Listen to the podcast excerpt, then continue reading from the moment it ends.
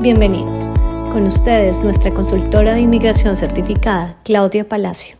Bueno, bienvenidos todos una noche más de jueves a estos eh, lives donde compartimos con ustedes información de lo que está pasando en inmigración, las actualizaciones que nos ha dado el gobierno, eh, un poquito de, o sea, compartimos las ideas de lo que les podría llevar a ustedes a que su eh, proceso migratorio fuera más amigable, más sencillo y con menos complicaciones. Como todos los jueves me acompañan Carolina Rodríguez y Saru León. Carolina, Saru, ¿cómo están?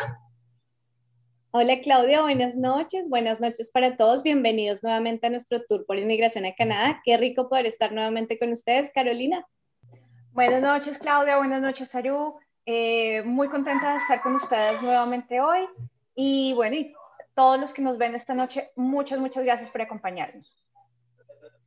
Bueno, y hoy tenemos eh, un live un poquito cargado de información porque ha habido una cantidad de actualizaciones por parte de inmigración y voy a empezar, digamos que por la más sencilla de todas, que fue eh, la última noticia la que salió hoy acerca del permiso de trabajo abierto, el Bridging Open Work Permit, para las personas que aplicaron para el programa de TR2PR. ¿Se acuerdan de ese programa que se abrió el 6 de mayo, que era para 90 mil personas, estudiantes internacionales o trabajadores esenciales? Bueno, pues resulta que en medio de todo lo que ocurrió con este programa es que no había una forma para que las personas que ya se encontraban aquí en Canadá y que estaban en este proceso em, de sacar su residencia extendieran sus permisos de trabajo. Distinto a lo que pasa con todas las otras categorías de residencia que mientras están en proceso, si hay un permiso de trabajo que se va a vencer, pues el gobierno permitía la aplicación para un bridging. Mm, hoy el gobierno ya por fin lanzó esta parte y ya las personas que estaban aquí aplicando para la residencia bajo ese programa van a poder solicitar ese eh, work permit, ese permiso de trabajo abierto que eh, se puede aplicar desde ahora y hasta diciembre del 2022, siempre y cuando el permiso actual que tienen se vaya a vencer en los próximos cuatro meses, que tengan un permiso vigente o que tengan la posibilidad de restaurar su estatus a través de la, política pública que había también para restaurarlo por este periodo de COVID que va hasta el 31 de agosto. Mm, por otro lado, y partiendo de todo eso, las personas que vayan a hacer esta solicitud tienen que tener en cuenta que tienen que haber recibido el Acknowledgement of Receipt. Ese Acknowledgement of Receipt es básicamente el número del expediente. Hay personas que ya lo recibieron, hay otros muchos miles que todavía no lo han recibido. Para los que no lo han recibido, no se desesperen, no piensen que hay algo mal con su proceso. Es simplemente pues que se empiezan a procesar los files por pedazos, o sea, en, cola de proceso o por oficial, como sea que los estén procesando, y pues esto genera que unas personas lo reciban primero que otras, pero no hay de qué preocuparse si aún no lo han recibido. Apenas están llegando. Eh, bueno, eso por el lado del TR2PR.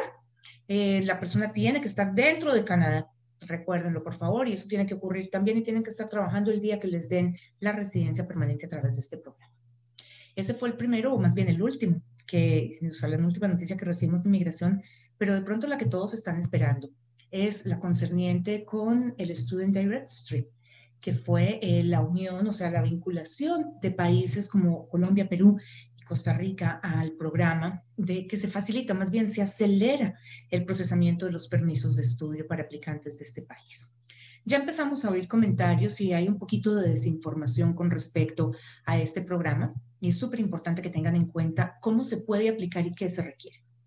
Para aplicar al Direct, al direct Student Stream, lo que necesitamos, o el Student Direct Stream, mejor porque es el SDS, el, SDS, lo que necesitamos es que el aplicante tenga, obviamente, la carta de aceptación de la institución de un DLI, donde viene a estudiar, que entregue la copia de su examen de IELTS. Tiene que ser el IELTS, no podemos entregar el Duolingo, no podemos entregar el TOEFL, no podemos entregar el Cambridge, tiene que ser específicamente IELTS porque es uno de los exámenes autorizados por la ley migratoria canadiense. Sin embargo, para este caso, puede ser el IELTS académico, a diferencia de los que se necesitan para aplicar para residencia.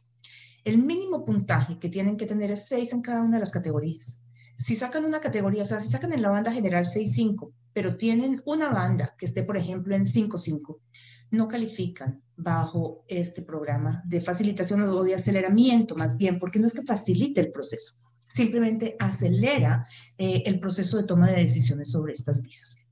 En teoría son 20 días hábiles y pues vale la pena aprovecharlos si se tiene. ¿Qué más requisitos necesitan?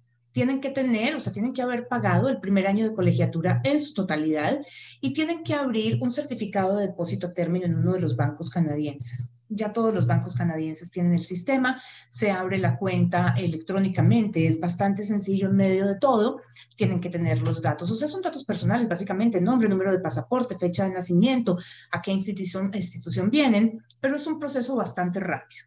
Lo que tienen que tener en cuenta es que estos fondos, cuando ustedes llegan a Canadá, no se les entregan en su totalidad en el momento de llegar. Esta es la forma en la que va a garantizar inmigración, que esos fondos son de ustedes y van a servir para soportarlos financieramente durante ese primer año. Lo que va a ocurrir es que una vez lleguen al país, se les entregan los fondos de dos meses y a partir de ahí se les va entregando mensualmente el equivalente a lo que depositaron. Por ejemplo, si depositaron 10 mil dólares, que el máximo que se puede depositar es 20 mil, les estarían entregando lo de los dos primeros meses y los 8 mil que quedan lo van a dividir en 12 meses y van a recibir la totalidad de su dinero en un lapso de un año. Si los permisos son negados, ese dinero se les reembolsa a la misma cuenta de la que salió. Pero básicamente lo que espera esta, esta categoría o esta forma de aplicación es que el estudiante pueda garantizar que tiene los fondos para pagar por su colegiatura y por su sostenimiento en Canadá. Este stream no es nuevo. Esto arrancó, yo diría que hace por ahí un año y medio o algo por el estilo, y arrancó para algunos países asiáticos, para Filipinas, para la India, eh, para Taiwán, creo que fue el otro, una serie de países. Ha habido, digamos que, cosas interesantes con estos procesos. Hay países donde el cambio entre el nivel de aprobación entre el proceso regular y el eh, direct stream es notorio, donde las, eh, las estadísticas muestran que el índice de aprobación ha subido un 40, un 45%. Hay otros donde sencillamente ha subido un 5, un 6%. Ahora, no todo el mundo puede aplicar a través de este stream. Si hay personas que vienen a Canadá hacer programas de Pathway, por ejemplo, porque eh, no tienen el nivel de inglés suficiente, no pueden aplicar bajo esta categoría. Tienen que aplicar bajo el proceso regular. Y el proceso regular sigue siendo como siempre tienen que tener los fondos en la cuenta bancaria por cuatro meses y bueno, ya todo lo, que sabemos, ¿cierto? tienen que tener la carta de aceptación y tienen que tener eh, la carta de intención y todo lo que quieren. Esa carta de intención, la carta de aceptación, el pasaporte, sigue siendo parte del Student Direct Stream. Como les digo, lo único que cambia es el hecho de que tienen que tener el certificado de depósito a término en el Banco Canadiense y un inglés de 6. De lo contrario, pues seguimos como veníamos antes. Y pues nada, eh, es una muy buena opción porque serían 20 días, aunque en India, por ejemplo, ya no se da en 20 días, pero si funciona, o sea, si tenemos los requisitos, fantástico. Si no los tenemos, seguimos como siempre y no ha pasado absolutamente nada. Tampoco es motivo de desespero que hay algunas personas que ya empezaron a estresarse porque, bueno, entonces no tengo el IELTS y qué puedo hacer y ya no alcanzo a tenerlo listo, no hay citas en mi país, mm, no voy a alcanzar a tenerlo si quiero aplicar en agosto y ya empezaron a preocuparse. No es necesario. Si están, o sea, si no pueden aplicar a través de esta categoría, si aplican en agosto van a estar listos para enero. Así que importantísimo saber qué se requiere, tenerlo muy claro y no entrar en pánico por lo que está saliendo en las redes sociales, donde vemos que a uno sí, rapidísimo, ya funcionó y empezar a comparar que eso es lo que está generando tanto estrés últimamente en los procesos migratorios. Y yo ya con esto creo que les doy paso a Saru y a Carolina para que a Carolina, para que nos cuente qué tiene de nuevo ella y a Saru para que abra el piso para todas las preguntas que tenemos. Bueno, sí, les cuento que para nuestro programa estrella de inglés tenemos, tenemos noticias. Eh, no seguimos con la misma promoción que teníamos antes. Para este programa de inglés es para inglés general, pathway, eh, preparación para el IELTS o preparación para selfie. Eh, la nueva promoción que tenemos es a partir de, se me acaba de olvidar, creo que es a partir de 12 semanas, los costos eh, van a bajar muchísimo más. Entonces, cualquier persona que esté pensando tomar ventaja de este programa, ya sea para Pathway, eh, es el momento, definitivamente es el momento. O para aquellas personas eh, que quieran simplemente mejorar su inglés, en este momento virtualmente es, es bastante asequible. Entonces, si necesitan más información, si necesitan costos, si necesitan horarios, por favor comuníquense con nosotros. Estamos en las redes sociales, a través de Facebook, a través de Instagram o a través de nuestros emails. me pueden escribir a mí a través de marketing o pueden escribirle también a Fernando, a fernando Nosotros les estaremos dando toda la información de este programa de inglés para poder encontrar lo que mejor se adapte a su perfil. Y recuerden, no solamente es en la parte de, inglés, también tenemos, también les podemos ofrecer todos los programas educativos en eh, muchísimas universidades a eh, pues en, en toda Canadá. Entonces, si necesitan más información, contáctenos. Muchísimas gracias Carolina por toda esa información. Gracias a Professional Operating por siempre estar aquí acompañándonos y brindándonos también toda la asesoría para los programas de estudio, los colleges, los cursos de inglés, las universidades, porque pues es muy importante contar con la información adecuada. Y como lo dijo Carolina, al igual que Carolina que siempre está aquí con nosotros en representación de Professional, ustedes van a contar con Fernando Jaramillo, que es el director de Professional Operating y que también va a estar con ustedes en contacto a través de fernando.professionaloperating.com. Con él también van a tener consultas, es un profesional y un hombre maravilloso. Entonces, muchas gracias Professional Operating por acompañarnos nuevamente. Ahora sí empecemos con las preguntas, con nuestra parte favorita. Espérame un segundo que ahora se me fueron por acá. Voy a iniciar hoy por YouTube. Eh, nos saludan todos, buenas noches. MC nos pregunta si estaba en Australia y me volví a mi país de origen para aplicar a la visa de estudiante, ¿qué presento como arraigo en mi país de origen? ¿Propiedades? A ver, lo que pasa es que como siempre lo he dicho yo en estos webinars, el arraigo no lo determina una sola cosa, es un perfil como tal. Si tú viviste en Australia tres o cuatro años y llegaste a tu país de origen hace dos meses, es muy difícil demostrar arraigo porque estuviste muchos años por fuera y acabas de llegar y todavía no tienes nada establecido.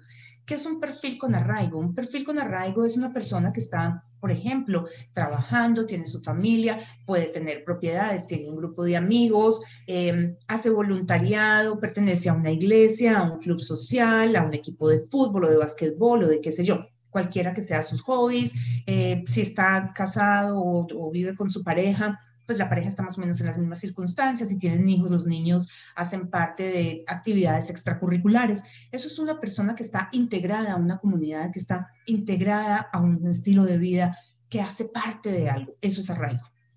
Si llegaste, o sea, si viviste muchos años en Australia, acabas de llegar y te devolviste solamente con el propósito de aplicar, pues tiene que haber algo que te vincule a tu país de origen pero que no sea solamente que tú lo digas, porque es que esa es la otra. Desafortunadamente, el sistema aprende de lo que nosotros mismos le enseñamos.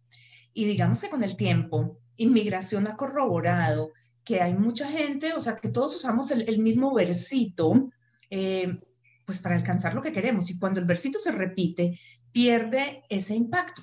Entonces siempre decimos, es que yo quiero regresar a mi país porque yo tengo una idea de negocio y quiero, no sé, emprender muéstrame que quieres emprender. O sea, es absolutamente factible que tú salgas de Australia, regreses a tu país de origen eh, con una idea en la cabeza de algo que quieres montar, pero si la idea está solamente en la cabeza, todavía no tienes nada.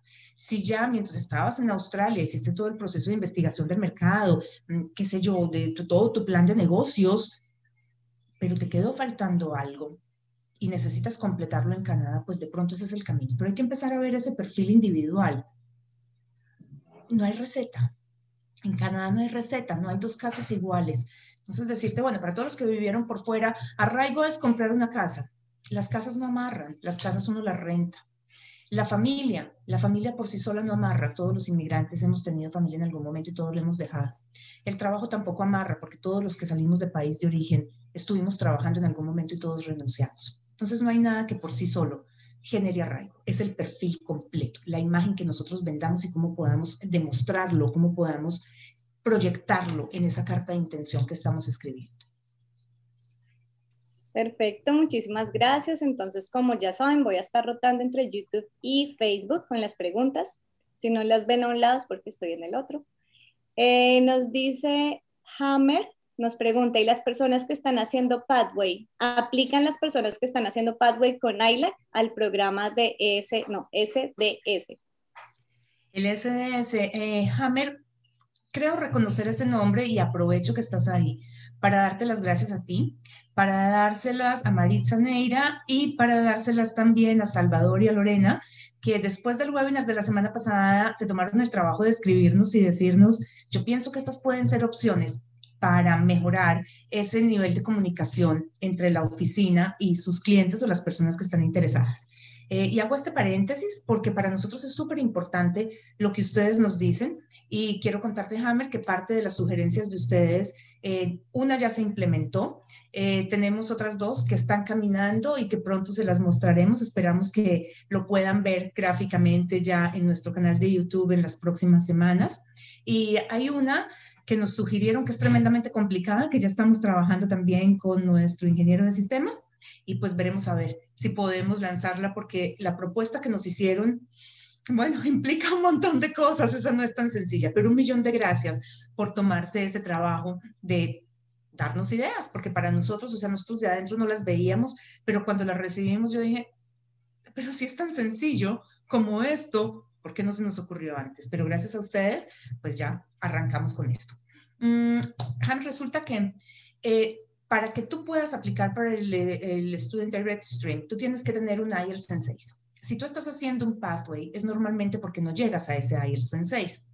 A pesar de que el Student Direct Stream dice que si tú tienes que tomar un curso de prerequisito para el programa, podrías aplicar a través del stream desde mi punto de vista, desde mi interpretación de la ley y desde lo que pude comentar, o, sea, hablar con personas que manejan el mercado de la India, que ya llevan un año y medio de experiencia, nos van ganando en este sentido, esto se refiere más a prerequisitos académicos que de lenguaje. Por ejemplo, que tú tengas que venir y hacer, eh, no sé, algo de programación en yo qué sé, yo de ingeniería de sistemas no sé nada, pero tienes que tomar un curso de Oracle antes de entrar a la especialización en ingeniería de sistemas. Eso se consideraría ese prerequisito y ese sería válido para aplicar al Student Direct Stream, pero no el de inglés. Perdón, estaba aquí entretenida leyendo las preguntas. Bueno, ahora voy a ir por Facebook. Saludos a Mayra Alejandra, a todos los que se nos están presentando por ahí. Gracias a ustedes por conectarse con nosotros. Eh, Fernanda Peña nos dice, buenas noches, mi mamá obtuvo la residencia, a mí me negaron visa de turista dos veces. ¿Esto influye para viajar con mi pareja como estudiante y, el, con permiso de trabajo? Tendríamos que ver cuáles son las razones de negativa de esa residencia y a través de qué programa obtuvo tu mamá. Eh, a ver, me devuelvo. ¿Cuál fue la razón de la negativa de esas visas de turismo y a través de qué programa obtuvo tu mamá la residencia? Hay una cosa curiosísima y es el hecho de que dentro del acta de inmigración está ese objetivo de reunificar las familias, de no separarlas. Pero cuando tú dices que tienes familiares en Canadá, tienden a pensar que te vas a quedar si te dejan venir. Y ocurre particularmente cuando son los padres o los hermanos los que están aquí en Canadá, cuando son familiares muy cercanos.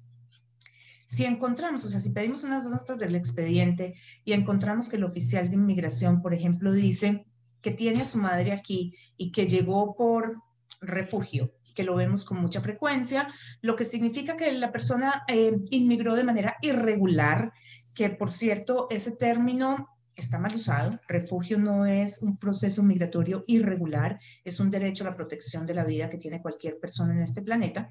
Es algo que se puede discutir con inmigración. Si los padres están aquí y lo obtuvieron a través de patrocinio porque se casaron con un residente o un ciudadano canadiense y tú ya eres mayor de edad, el oficial no debería eh, poner en, o sea, en tela de juicio tu credibilidad simplemente porque tu mamá resultó casada con un residente o un ciudadano canadiense. Hay que ver qué es lo que hay detrás de esa negativa para poderlo pelear. Es cierto que un primer intento de visa de estudio puede terminar en una negativa, pero de todas maneras valdría la pena pedir antes de aplicar esas notas del expediente. Esas notas de los expedientes son reveladoras, a veces tan reveladoras que no dicen nada. Y ahí es cuando dice uno, entonces, ¿de dónde salió el, oficial de inmigración? Con la idea de que yo no tenía los fondos y no comenta absolutamente nada. Y encima de todo pone que yo tenía 45 mil dólares y éramos familia de tres. Todo eso es discutible. Aparezca lo que aparezca en las notas del expediente, se puede crear un caso partiendo de allí para poderle demostrar al oficial de inmigración que hubo información que él no consideró o que hay otra que refuerza eh, tu caso, dándole peso. Bueno, Mayra, eh, ya contestamos a tu pregunta. Si deseas iniciar ese proceso de emigrar con tu familia, como nos dices, puedes escribirnos a hola.cpalacio.com o agendar directamente la cita con Claudia en www.cpalacio.com. Mario, eh, ya explicamos lo del arraigo, siempre nos acompañas, un saludo para ti. Nadina nos dice, buenas noches, soy de México y quisiera saber si es posible entrar a Canadá como visitante aun cuando no me responden mi solicitud de Open Work Permit, pues mi esposo está ya como trabajador temporal. O puedo tramitar una excepción de viaje para poder ir con él. Gracias. En este momento es mejor que proceses la excepción de viaje, eh, o sea, la excepción a, las restricciones del COVID más bien, para que puedas llegar y estar aquí con tu esposo ya el día de mañana cuando aprueben tu permiso de trabajo. Eh, pues ya, ya lo sacarás. Lo que pasa es que hay una condición es que esa aplicación de permiso de trabajo se hizo como estando fuera de Canadá y en el momento en que la prueba, si tú estás aquí, tendríamos que pedir que le envíen aquí o te toca a ti salir y volver a entrar para poder hacer, o sea, para poder ejecutar el permiso. Pero eso será una historia para verlo ya cuando lo aprueben. Lo más importante en este momento es que tú te puedas reencontrar con tu, con tu esposo y pues para eso lo más sencillo es solicitar esa eh, autorización de viaje. Que por cierto les cuento, aunque inmigración dice que se demora 14 días, no están cumpliendo con los tiempos. Y no es porque a todos se les demore 20 días o un mes o dos meses o lo que sea. No, es porque hay unos a los que les contestan en tres días y a otros que se demoran mes y medio. Entonces vuelve y juega. Tenemos que entender que los tiempos de proceso promedios son promedio y cuando uno habla de promedio significa que está en el medio, ¿de acuerdo? Entonces, si nos dicen 15 días, puede ser que hay unos que se demoren una semana, puede ser que hay unos que se demoren un mes. Tengan paciencia. Hace poquito se revelaron las eh, estadísticas de los web forms que estaba recibiendo Inmigración Canadá. Y resulta que se venían recibiendo más o menos 1.200 eh, web forms por día y de un momento a otro subió a 9.000. Cuando el sistema se satura, el sistema deja de funcionar, así de fácil. ¿Qué fue lo que pasó, por ejemplo, con el TR2PR, que fue el programa del 6 de mayo de los trabajadores esenciales y los estudiantes internacionales? Inmigración no estaba preparado y no tienen el recurso humano para responder a una demanda de este calibre. Entonces, en la medida en la que nos pongamos todos a preguntar qué está pasando con mi caso, qué está pasando con mi caso, qué está pasando con mi caso, lo único que estamos haciendo es saturando el sistema y limitando la posibilidad de respuesta.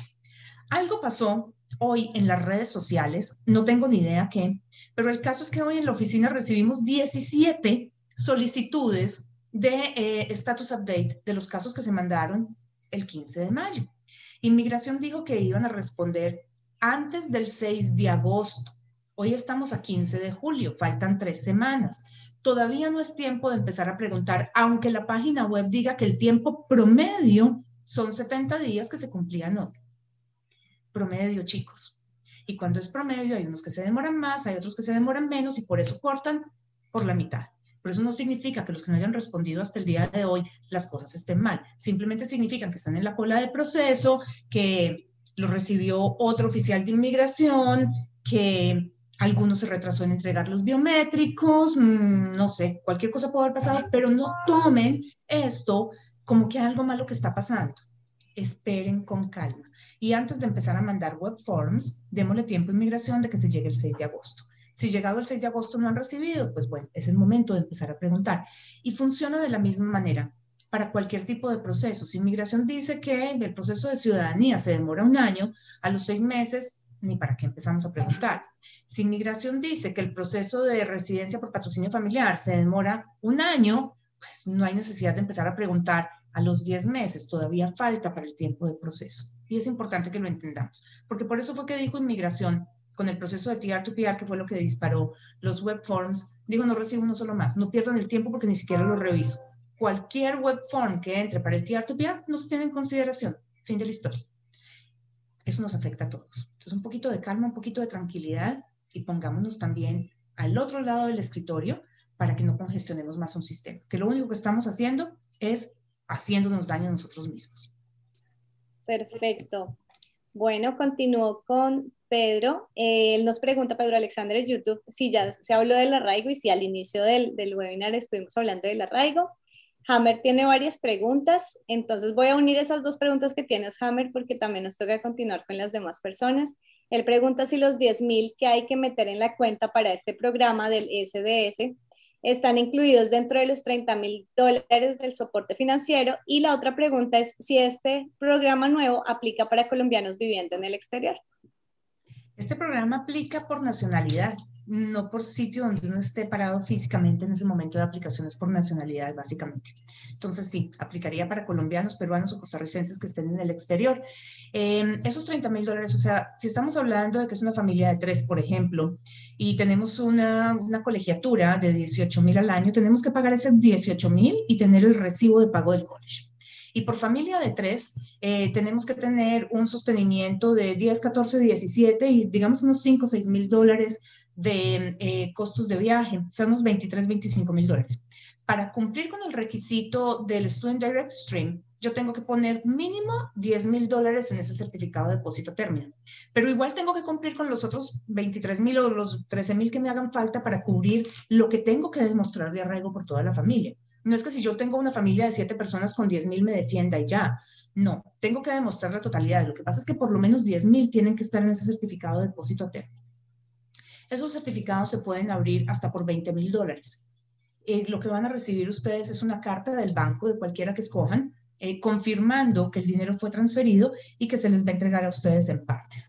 Entonces, pues nada, los requisitos son los mismos, la carta de aceptación, los fondos, la carta de intención, arraigo. Eh, lo único es que ya hay que, o sea, para este stream hay que mandar todos los documentos por anticipado. Aquí sí, ya el examen, de, el examen médico no es opcional, como ha sido siempre, porque es que yo lo puedo, es opcional que yo lo mande en advance, o sea, por adelantado, si yo estoy aplicando bajo el programa regular, pero para el Student Direct Stream es obligatorio mandarlo por anticipado, o sea, en el momento de la aplicación. Si es que mi país requiere que yo entregue exámenes médicos y eso es otra cosa. Exámenes médicos se les piden a los peruanos, pero no se les piden a los colombianos. Entonces, pues los colombianos no tendrían que mandarlo. Perfecto. Otra pregunta sobre eso, antes de salir del tema. Diego Brito nos dice, ¿los fondos en la cuenta canadiense tienen que estar también con cuatro meses de anticipación? Cuando tenemos que demostrar fondos, eh, tenemos que tenerlos por cuatro meses. Los del Student o sea, los del GIC, los del certificado de depósito término, no tienen que tener esa antigüedad. Pero si yo tengo que demostrar 30 de soporte, tengo 10 que no tienen que tener antigüedad, pero tengo 20 que tienen que demostrar esos, esos cuatro meses de antigüedad.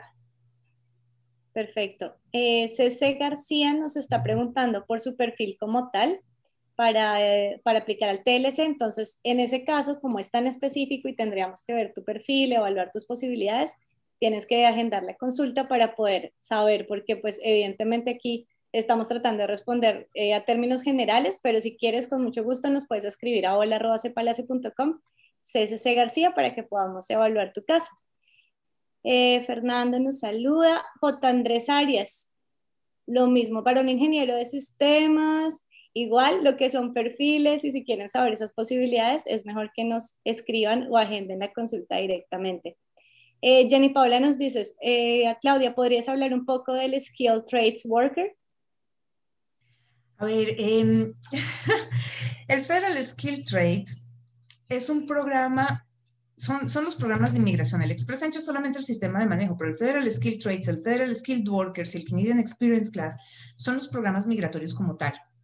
El Federal Skill Trade es para personas que trabajan en el área de construcción, cocina, mantenimiento y los supervisores de agricultura. O sea, son códigos NOC 72, 73, 74, 63, 3, 63, 2 y el 82 algo.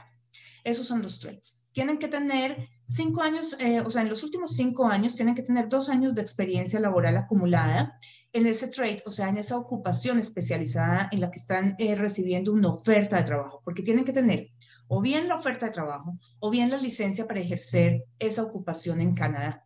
Tienen que tener un nivel de inglés eh, de lectura y escritura en cuatro y conversación y comprensión en cinco. Este es un programa que cuando tú cumples con esos requisitos, igual tienes que poner tu perfil en el Express Entry. Lo que pasa es que los puntos de selección por el Federal Skill Trades son un poquito más bajitos. Eh, antes de que entráramos en COVID, el promedio sin categoría específica era de 470. El más bajo en el año anterior al COVID fue de 468. Los trades, el más alto que se ha hecho fue de 415. Pero ese es un programa con unas categorías específicas, o sea, es, es, muy particular porque normalmente las personas que trabajan en los trades no estudian una carrera de cinco años, son carreras técnicas o son personas que aprendieron esto a la sombra de alguien más, por eso se llaman skill trades. Mm, el Federal Skilled Workers, que es el otro, es el tradicional de toda la vida, donde tengo que tener un año de experiencia laboral calificada, continua y pagada dentro de los últimos 10. Tengo que tener un nivel de inglés mínimo de 7. Eh, tengo que tener 67 puntos en una tabla de 100. Y cuando yo cumplo eso, igual, entro al Express Entry. Hoy en día no se están seleccionando. La última ronda de selección se hizo en agosto del 2020, se suspendió por COVID, porque son normalmente personas que están fuera del país, fuera de Canadá. Mm, era, o sea, antes de COVID, el Canadian Experience Class, que es el tercer programa, que es para personas que tienen un año de experiencia laboral calificada en Canadá acumulada dentro de los últimos tres años y que lo obtuvieron con un permiso de trabajo que no fue dado por refugio, sino a través de cualquiera de los otros programas, Mm, y tienen que tener cinco en inglés si tienen un trabajo código B o siete si tienen un trabajo A o cero. Eh, ellos también entran al, Express Entry. Para el Canadian Experience Class, antes de COVID, no se había hecho sino una selección. Y creo que para el momento en el que empezó COVID, más bien, que se suspendió selección de Federal Skilled Workers, que fue en agosto del año pasado, ya llevábamos, qué sé yo, 170 selecciones en el Express Entry y se habían seleccionado solamente una vez, muy al principio, en mayo del 2015, cuando eh, se daban 600 puntos por oferta de trabajo. El corte de selección de esa, de esa ronda para Canadian Experience Class fue 880 u 808. Con el COVID lo que se hizo fue darle prioridad a las personas que estaban aquí dentro de Canadá y como no podía entrar gente de afuera, se suspendió la selección que siempre se hacía, que decía sin categoría definida. Si ustedes entran y buscan en, Google, ponen EE Draws, History, les da todo el histórico de las selecciones que se han hecho a través del Express Entry. Se darán cuenta que el año pasado fue cuando empezó a aparecer en esa tabla el Canadian Experience Class. Básicamente porque las personas estaban aquí adentro y les podíamos dar la residencia bastante rápido para poder cubrir ese presupuesto migratorio que tenía el país. Esas son las tres categorías y a esas les sumamos el programa de nominación provincial programas de nominación provincial tienen 12 eh, provincias y mm, territorios de este país. Todos, con excepción de Nunavut, tienen programa, aunque el de Quebec se llama distinto, pero metámoslo dentro de la misma categoría si queremos. Tenemos además el programa piloto eh, de las provincias del Atlántico, que es para New Brunswick, Nova Scotia, Prince Edward Island y Newfoundland. Y tenemos también el programa piloto de las comunidades rurales y del norte, que son esas 11 ciudades que hacen parte de ese programa donde se está buscando la descentralización de la inmigración. Em, el programa piloto del Atlántico y los programas rurales se manejan y hago comillas en papel. Ya hoy en día no se meten en papel y se mandan a la oficina de Sydney, Nova Scotia, sino que se mandan, o sea, se escanean y se levantan a un nuevo portal, pero hasta hace dos meses y medio se mandaban en papel. Todo lo demás o sea, lo que son el Federal Skilled Workers, el Federal Skilled Trades, el Canadian Experience Class y un buen número de las nominaciones provinciales entran al Express Entry. Cuando uno tiene una nominación provincial, le suma a ese perfil del Express Entry 600 puntos. Y ahí es cuando uno puede compensar todo lo que pierda por edad, todo lo que pierda por idioma y todo lo que pierda por cualquier otra cosa. Las nominaciones provinciales son mágicas, pero no todo el mundo las necesita. Em, con eso le di la vuelta a todo el acta de inmigración, pero es básicamente para que ustedes entiendan que el Express Entry no es un programa. El Express Entry es un sistema de selección de los mejores candidatos, porque el programa migratorio canadiense en lo que se convirtió fue en la selección de los mejores. Y para seleccionar ese mejor, ese mejor candidato, lo que hacemos es ponerlos a, a competir, así como la selección natural de las especies, el mejor de los mejores. Entonces calificamos por donde sea, Federal Skilled Workers, Canadian Experience Class, Federal Skilled Trades, entramos al pool, que es el Express Entry, y allí el mejor de los mejores es el que recibe la invitación a aplicar. Y ese mejor de los mejores se da por puntos, nunca se da por perfil. ¿A qué me refiero? Inmigración nunca va a decir, Claudia tiene un perfil de 408, estábamos seleccionando 470, pero a mí me encanta que Claudia es consultora de inmigración, entonces yo la voy a llamar. Eso nunca lo van a hacer los federales. Hay algunas provincias que lo seleccionan así. Ontario, por ejemplo, lo hace normalmente muy cercano al rango de selección de los federales. Si los federales seleccionaron candidatos con 460, eh, Ontario selecciona con 459 o con 458. Saskatchewan selecciona también sin oferta de, trabajo, eh, sin oferta de trabajo y desde el portal de los federales por código NOC. Ellos sí lo hacen por NOC, pero no todos los que sean asistentes administrativos los invitan, solamente a unos cuantos. Lo mismo hace Nueva Scotia con un número chiquito y lo mismo hace Alberta. Ellos sí seleccionan por perfil, no por, no por eh, número, o sea, no por, por eh, puntaje, eh, pero todos tienen algo que los inclina a que sí funcione o no funcione.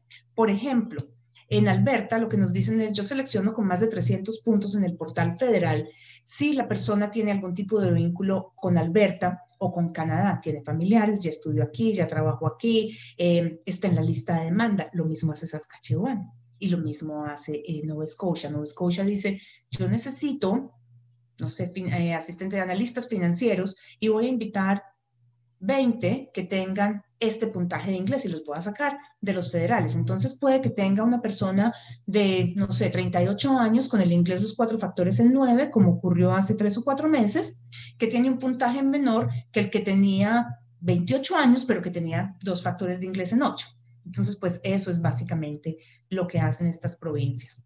De todas maneras, les digo, desde mi punto de vista, no vale la pena poner un perfil en el Express Entry si no tenemos por lo menos un puntaje muy, muy cercano a lo que ha estado seleccionando el gobierno federal sin categoría definida, o sea, con 460 y muy largos, casi 470. Porque en el momento en el que yo muestro una intención de residencia, que es un perfil en el Express Entry, yo bloqueo las posibilidades de que me den una visa temporal de estudio de trabajo, que es lo que me va a llevar a poder subir ese perfil, a subir ese puntaje al final de cuentas. Porque acordémonos que las visas temporales lo que son es una intención de un corto, una corta estadía. Puede que sean cinco años, que no suele ser tan corta, o sea, no, no, tiene que ser tan corta, pero finalmente es temporal. Cuando yo presento un perfil en el Express Entry, yo estoy diciendo yo me quiero ir a quedar. Y ahí es cuando chocan las cosas. Y ahí es cuando la gente dice, pero ¿por qué me negaron la visa de turismo? ¿Por qué me negaron el permiso de estudio? Y se habla mucho en las redes sociales del dual intent, Mm, y ustedes, o sea, se sientan y lo buscan y encuentran cantidades de gente que dice, dígalo de una vez que usted se quiere quedar. Eso suena muy bonito, pero no funciona en la realidad. Y sí es cierto que existe una sección del acta de inmigración, pero es que el sistema, no, el más bien, los programas no están diseñados para eso. Un dual intent funciona cuando yo estoy siendo patrocinada por mi pareja que es residente ciudadano canadiense. Un dual intent funciona cuando yo tengo una nominación provincial y vengo con un permiso de trabajo pero un dual intent, cuando yo vengo con una visa temporal de estudio em, y le digo de una vez inmigración, me voy a quedar en Canadá, eso es lo que estoy buscando, definitivamente no funciona. O el porcentaje de, probabilidades de que, lo, de que lo aprueben es muy, muy bajo. Y después de que hay una negativa, es más difícil cambiar a una aprobación. Entonces, no nos llevemos sustos, busquemos las cosas al derecho. Y hoy me he extendido cantidades en las explicaciones pero es que han hecho unas preguntas que me dan espacio para que ustedes puedan entender la magnitud de, lo que hay detrás de un simple comentario que se hace en las redes. Entonces, pues, no se desconecten, simplemente sigan preguntando y, le damos paso a Saru para que me levante la mano y me diga, Claudia, cállate, no más, o sea, recórtala. No, me parece que esa fue una explicación magistral y bueno, Gracias a eso también podemos abarcar muchísimas de las preguntas, de los temas, para que no crean que hablamos solamente de unas cosas o le damos prioridad a ciertos programas. Entonces me parece que estuvo espectacular esa explicación y ahí se demuestra toda la experiencia que tiene esta mujer. Gabriela nos dice, ¿pueden entrar turistas a Canadá que vengan a una casa? ¿A una casa? Si se les hace una invitación y vienen a un domicilio puntual, ¿pueden entrar en este momento? Pueden entrar visitantes que vengan a una casa, no te entendí. Sí, si les hacen una invitación a una casa, o sea, llegan a un lugar puntualmente, eh, ¿pueden entrar? En este momento no hay entrada de turistas a Canadá de ninguna especie, o sea, solamente pueden entrar como turistas eh, los eh, familiares de primer grado, residentes o ciudadanos canadienses, o los familiares extendidos de, o sea, de, de, residentes o ciudadanos, por ejemplo, el novio o la pareja de alguien, pero que no alcanzan a cumplir con la definición de common law. Mm, de los temporales, o sea, familiares de eh, estudiantes o trabajadores, solamente si pueden demostrar que vienen por razones, eh, o sea, no opcionales. Y digamos que cuando uno revisa esa lista, se encuentra con cosas que son extremas, o sea, por ejemplo, que vienen porque la persona que tienen acá está en una situación de vida o muerte, básicamente, o porque vienen para el parto, pero de la pareja. O sea, mi marido viene a acompañarme a mí, pero no porque mi hermano quiere venir a estar el día que nace su sobrino. No, realmente inmigración en este momento está concentrado en lo que es esencial. A eso es a lo que se le está dando prioridad. y aunque no se prohíbe la aplicación, no se les están dando trámite. Correcto, sí, esa es una pregunta que ha sido bastante frecuente ahorita y bueno, es, vale la pena aclararlo.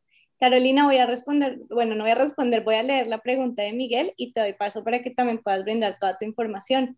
Miguel Zúñiga, que siempre nos acompaña, y esta pregunta sé que la tenía desde hace ocho días. Él nos dice, saludos desde México, apliqué para un work permit con el soporte de una nominación eh, provincial de New Brunswick y me aprobaron, pero a mi esposa e hijas menores no. Mis hijas pueden viajar solo con el ETA y en el aeropuerto pueden aplicar a un study permit. Lo que pasa es que no entiendo por qué van a negar un eh, permiso de estudio de trabajo cuando hay una aplicación de nominación provincial. A mí me gustaría entender qué fue lo que pasó ahí. Y lo que pasa es que en este momento las niñas no pueden viajar con el ETA. Sencillamente no se les permite la entrada a Canadá. No se les permite ni siquiera el abordaje. Entonces lo que tendría que pasar es que Miguel llegue, o sea, ejecute su permiso de, trabajo para que se lo den y ya estando aquí se pida la reunificación de la familia con una de las excepciones que hay por COVID. Pero a ellas no las dejan abordar el avión a menos de que tengan, eh, o sea, esa excepción de viaje. Entonces habría que pedirla, pero si ya se la negan es que se me hace rarísimo que esto ocurra porque Canadá no separa familias, tuvo que ocurrir algo. Es factible que dentro de lo mucho que se pide en las nominaciones provinciales, se pide que se tengan los fondos para sostenerse en el país por seis meses y esos fondos se pueden demostrar, bien sea con el salario que se está ofreciendo o con dinero en una cuenta bancaria. De pronto pudo ocurrir eso por ese lado, que no había demostración completa de fondos, que el salario no alcanzaba o algo por el estilo, y esa haya sido la razón, pero por lo demás no entiendo por qué haya ocurrido. Bueno, Miguel, te deseamos lo mejor con esa situación. Eh, Carolina, ¿nos puedes, por favor, entonces ahora sí brindar toda tu información sobre la asesoría Professional Operating? Claro que sí, Saru. Bueno, antes eh, también les quiero dar una buena noticia. Les voy dando noticias así por separado para no llenarlos de una sola vez. bueno, les cuento que nuestro programa de inglés eh, con la escuela con la que tenemos convenio eh, para Vancouver ya está abierta presencial. Y para Toronto las clases se reabren nuevamente presenciales el 19 de julio. Entonces, todas aquellas personas que estén pensando en venir a estudiar eh, inglés o, preparación para el IELTS o, mm, o, preparación para o el Pathway, ya lo pueden venir a hacer presencial si esa es la idea. Para las personas eh, menores de 18 años que quieren venir a hacer sus campamentos de verano, también está abierto y está abierto presencial. Entonces, cualquier información que requieran, por favor, contáctenos, contáctenos, eh, me pueden contactar a mí, pueden contactar a Fernando o nos pueden escribir a través de nuestras redes sociales, Facebook e Instagram. Las repito nuevamente. Facebook nos, nos encuentran como Professional Upgrading y en Instagram nos encuentran como professional.upgrading.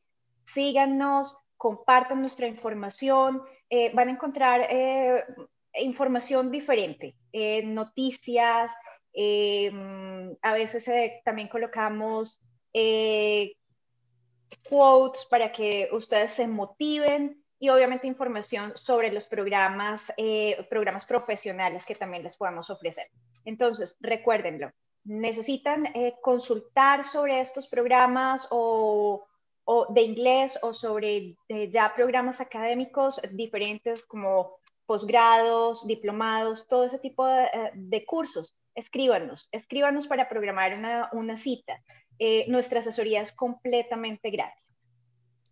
Carolina, nos están dando mucho amor aquí hoy en las redes con tus likes y corazones. Bueno, muy bien, eso es un apoyo grande para Gracias. Ojalá, ojalá esos likes y corazones se vean reflejados también en nuestras redes sociales, por favor. Y aprovecho porque precisamente porque queremos responder muchas preguntas. Yo he dejado de ser comerciales, pero voy a hacer un último comercial y sigo con mis preguntas. Por favor, síganos en las redes sociales. Ya saben que nos encuentran como Palacio Immigration en Facebook, en Instagram, en nuestro canal de YouTube. Para los que están ahí en YouTube, ya voy también con las preguntas por ese lado. Suscríbanse al canal ya que están ahí. Apóyennos, denos, como dice Carolina, a likes, amor, denle me gusta a nuestra página de Facebook y sigamos creciendo todos como comunidad en Palacio Immigration para poder continuar con estos espacios. Ahora sí, sigo con Lisbeth ella nos dice, mi esposo está en su proceso aún para visa de trabajo, pero dado que está demorado, estamos aplicando como familia una visa de inmigrante en Estados Unidos. ¿Se puede hacer ambos procesos a la vez? No tenemos claro si alguno funcionará o hay el riesgo que le nieguen su visa porque está en otro proceso a la vez. No tiene que ver nada un proceso con el otro. O sea, la visa de inmigrante la que están aplicando en Estados Unidos es para nuestro país vecino, pero no tiene nada que ver con Canadá, a pesar de que los países comparten información migratoria digamos que el hecho de que tú tengas una aplicación de residencia permanente en Estados Unidos demuestra que tu intención no es venir a quedarte en Canadá si las cosas no salen. Entonces, por el contrario, yo diría que se puede aprovechar para usarla a favor de ustedes.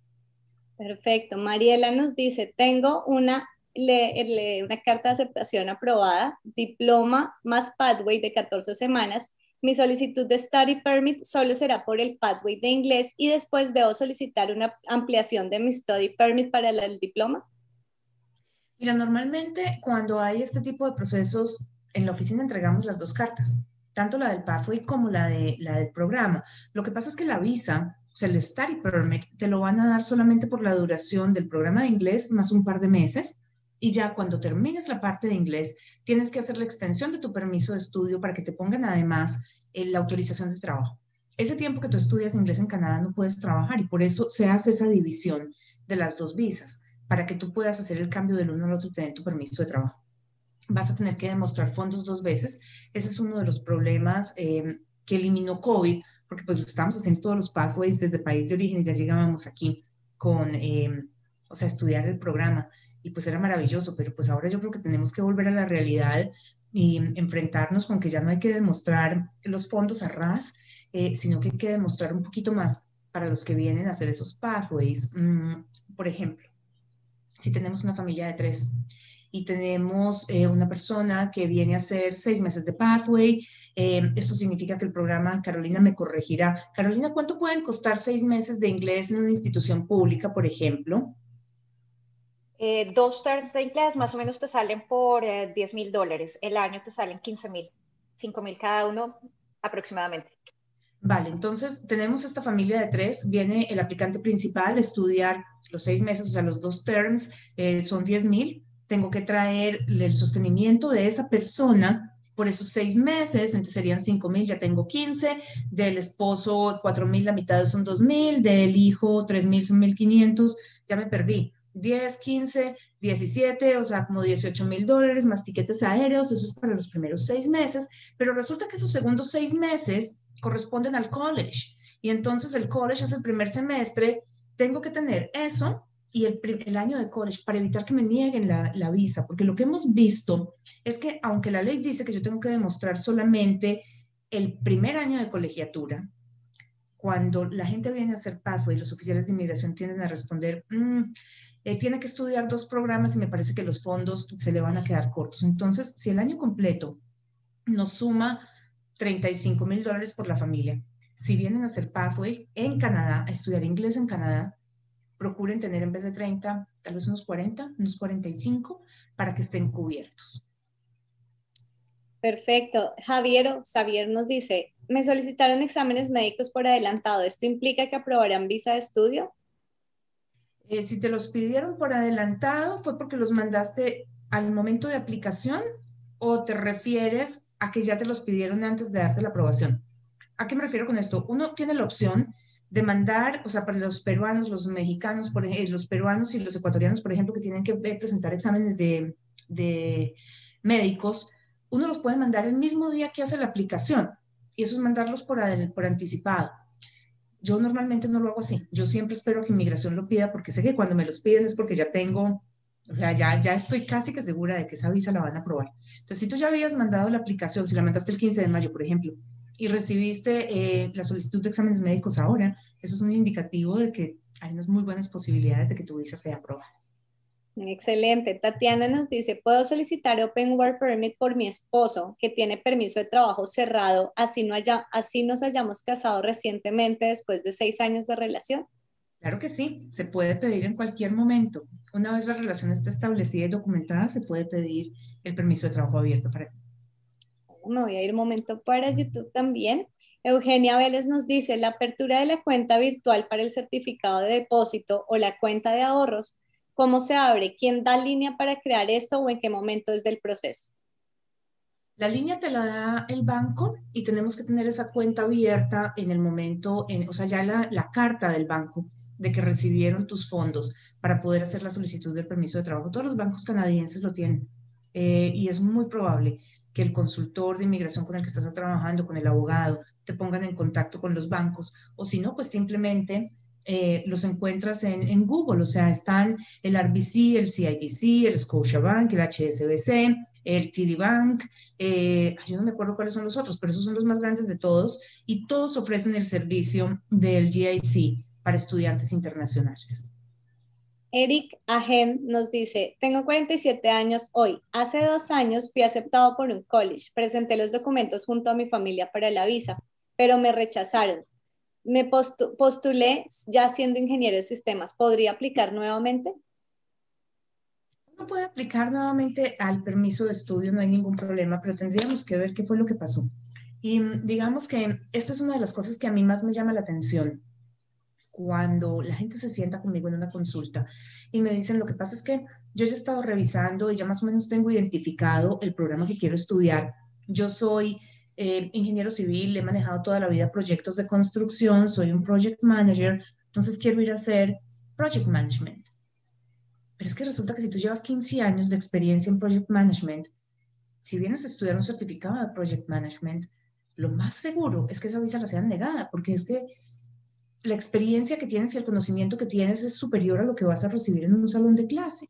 El permiso de estudio, o sea, el programa de estudio está diseñado para que la persona venga y estudie algo que le aporte valor a su perfil profesional. Y si yo de 30 materias que voy a ver, tengo una o dos que no he visto, pues hombre, no se justifica la inversión, que es lo que vemos normalmente cuando pedimos notas del expediente. Es curioso, eh, yo le hice la pregunta o le he hecho la pregunta a varios clientes porque me dicen, claro, lo que pasa es que, por ejemplo, el caso del project manager, o sea, llevo 15 años trabajando en esto y yo quiero seguir estudiando, pues yo me voy para Canadá a estudiar project management. Entonces, mi pregunta fue tan sencilla como esto, venir a estudiar a Canadá te vale 32 mil dólares solamente lo que es el programa educativo.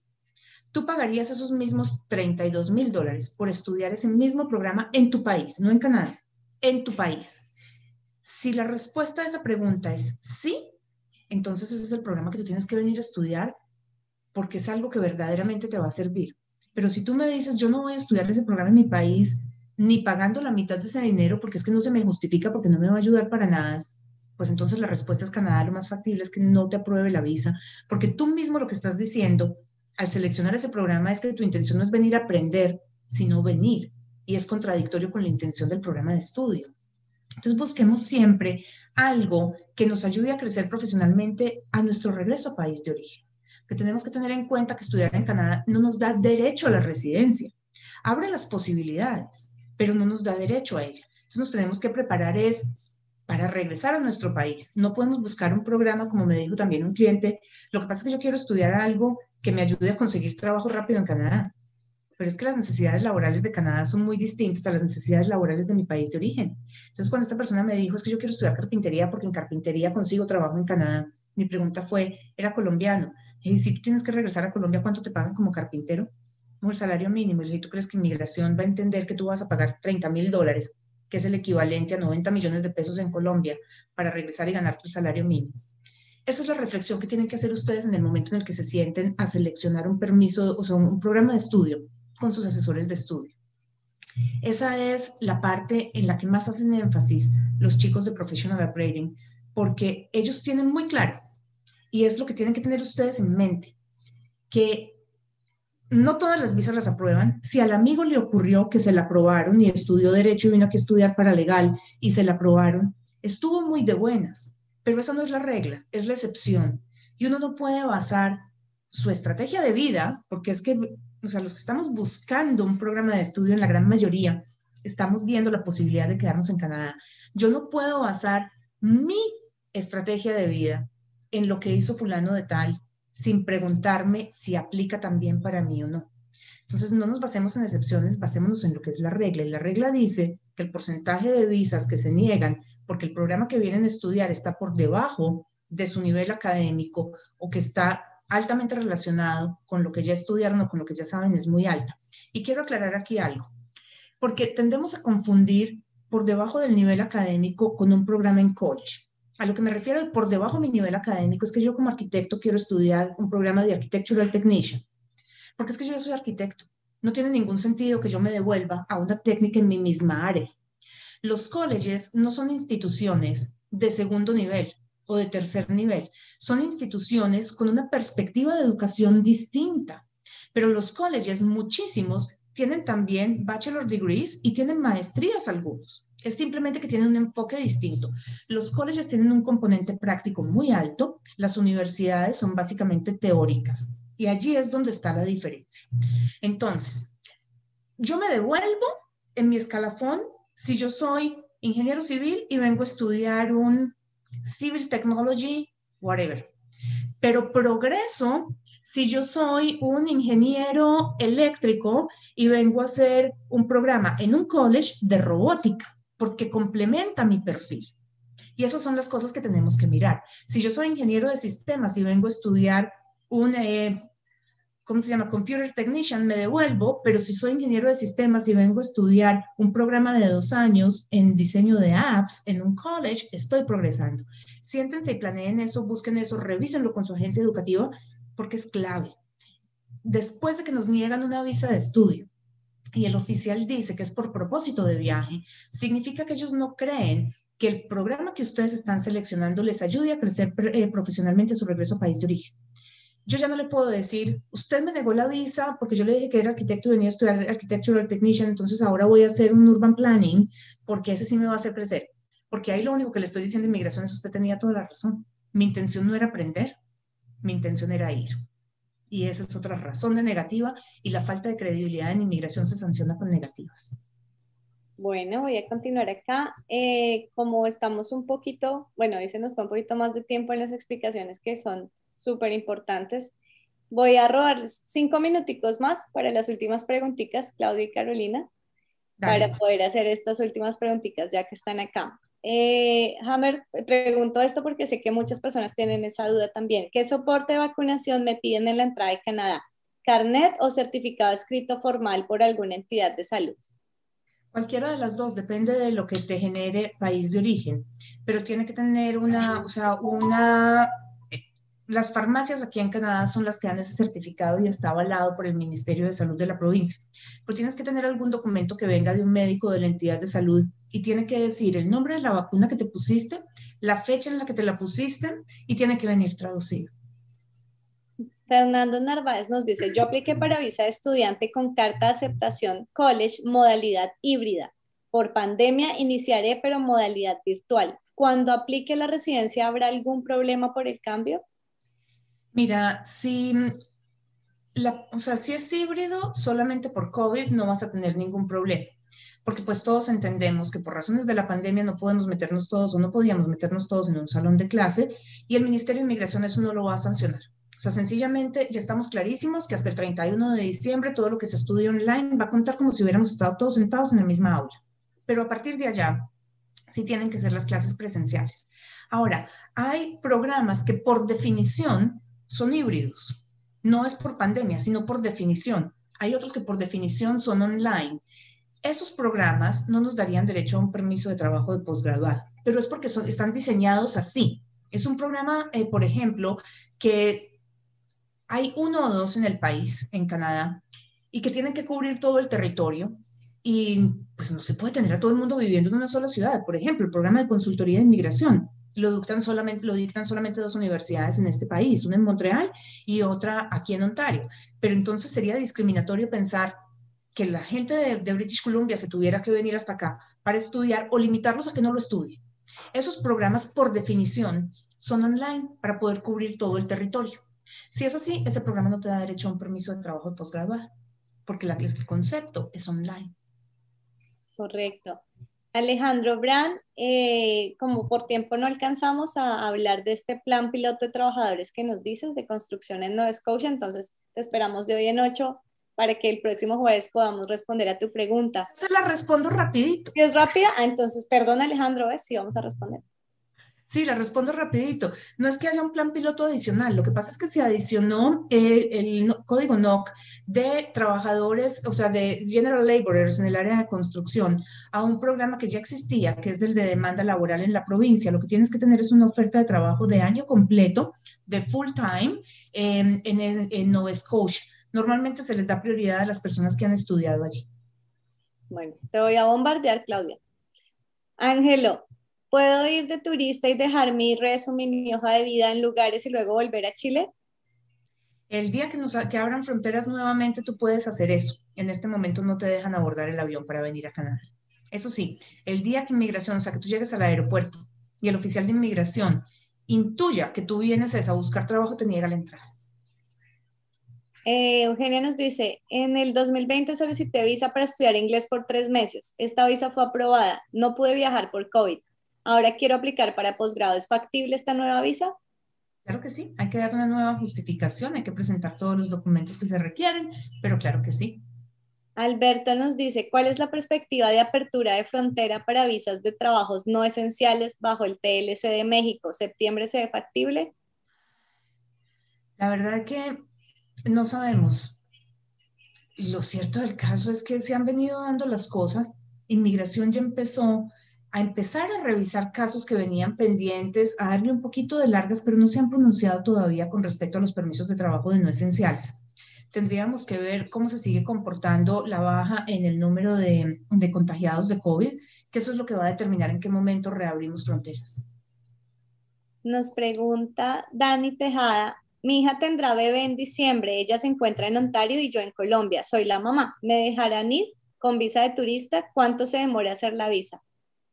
Eh, el problema, bueno, si tu hija es residente ciudadana canadiense, puedes aplicar para la visa y puedes explicar que, eh, o sea, tu hija va a tener bebé y cruzar los dedos para que te den la excepción, o sea, que te aprueben la visa y te den la excepción.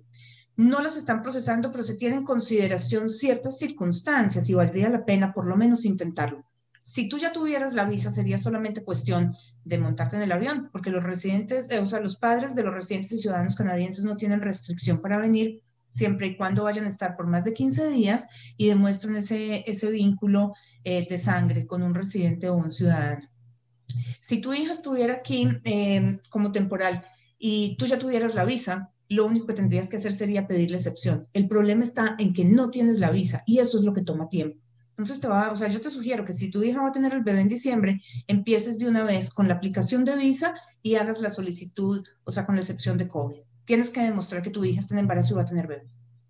Perfecto. Marta nos dice, ¿cómo va el tiempo de procesamiento de permisos de estudio y trabajo para las aplicaciones después del 15 de mayo?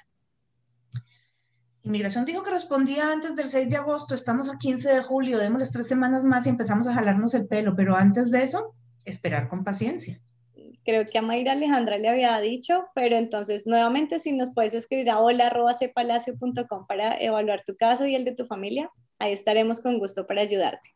Paola nos dice, ¿el oficial que revisa la aplicación tiene en cuenta el costo de vida de la ciudad a la que se aplica? Parece que son menos exigentes con los fondos cuando se aplica a provincias como Manitoba.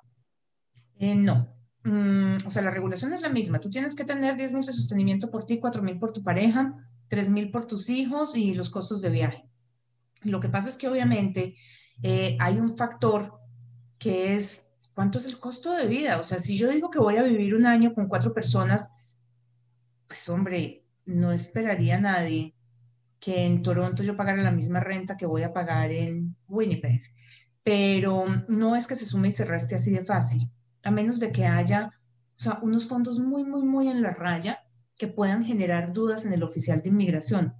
Pero cuando uno tiene, o sea, cubre los 10 más 4 más 3 más 5, debería estar cubierto. Ya lo demás, yo diría que es excusa del oficial de inmigración.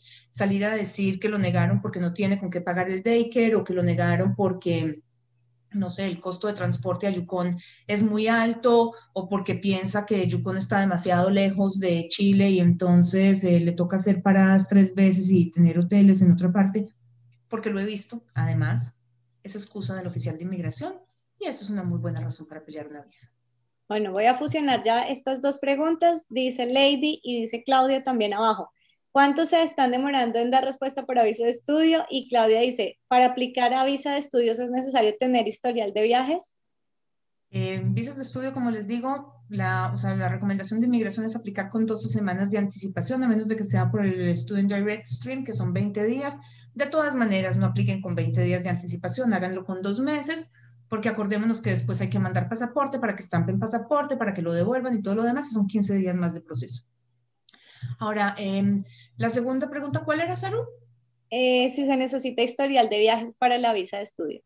No es necesario, sin embargo, sigue apareciendo como causal de negativa de permisos de estudio, aunque la Corte Federal le ha repetido inmigración yo no sé cuántas veces ya que eso puede ser solamente un factor neutro. Mi recomendación en ese caso, si ustedes no han salido de país, es que trabajen muy duro en cómo van a demostrar vínculos en vez de preocuparse por salir corriendo de viaje a cualquier parte del mundo. Si van a viajar, traten de viajar a un país en el que se les requiera visa, porque si no, pues tampoco hay mucha gracia en hacer el viaje pero desde mi punto de vista, en esos casos es mejor trabajar muy fuerte en el asentamiento en país de origen en vínculos. Bueno, y Luisa, que la hizo muchas veces, eh, ¿una persona que no reside en Colombia puede aplicar? Me imagino que está preguntando por el Student Direct Stream, siempre y cuando sea ciudadano colombiano, puede ser. Perfecto, bueno, yo quiero agradecerles una vez más por conectarse con nosotros antes de darle paso a Carolina y Claudia para que se despidan también. Eh, gracias por estar aquí con nosotras siempre. Los esperamos de hoy en ocho, los esperamos el próximo jueves porque quedan muchas preguntas que responder. De todas maneras, les sugiero que puedan ver los tours de inmigración que hemos tenido anteriores a este, porque así como hoy, Claudia ha respondido muchísimas preguntas distintas, siempre en los tours varían los temas, entonces si los van a ver los anteriores, seguramente van a aclarar muchísimas dudas. Eh, los esperamos de hoy en 8, 8 de la noche, Hora Toronto, por favor verifiquen la hora en su país de origen para que se conecten en vivo y participen con sus preguntas. Síganos en las redes sociales como Palacio Immigration y mil gracias por estar aquí con nosotras. Carolina. Bueno, Saru, Claudia, muchísimas gracias por este espacio. Muchísimas gracias a las personas que se conectan con nosotros hoy en la noche. Eh, solamente me resta decirles si necesitan ayuda con la parte de estudios, si necesitan conseguir ese programa educativo que los va a, va a hacer que cumplan sus sueños de venir a Canadá, no duden en contactarnos. Comuníquense con nosotros en las redes sociales o a través de nuestros emails y con muchísimo gusto nosotros les daremos toda esa asesoría. Bueno, y a mí antes de despedirme, eh, solo me resta contestar una pregunta que estaba en el chat, que era acerca de cuánto tiempo, eh, o sea, en cuánto tiempo podría un residente o ciudadano canadiense patrocinar a sus padres. El programa está cerrado en este momento, se debe reabrir este año con una cuota de 30 mil personas y eh, la persona, o sea, el residente ciudadano, tiene que demostrar que tiene el nivel de ingresos, de ingresos, no de fondos en el banco, establecido por el gobierno durante los últimos tres años. Yo pensaría que ya estamos próximos a recibir noticias de inmigración acerca de cuándo se abrirá. Imaginaría yo que esté alrededor de noviembre de este año. Así que pues lo único que resta es estar pendiente de eso. Y para la persona que preguntó por las consultas con nosotros, pueden programarla directamente desde nuestra página web. En la parte alta eh, derecha hay un botoncito, un, un sí, un enlace a las citas, allí la pueden programar, tiene un costo de 200 dólares. A todos un millón de gracias por habernos acompañado hoy. Los esperamos el domingo a las 18 hora de Toronto en las 18. Que tengan una muy feliz noche todos.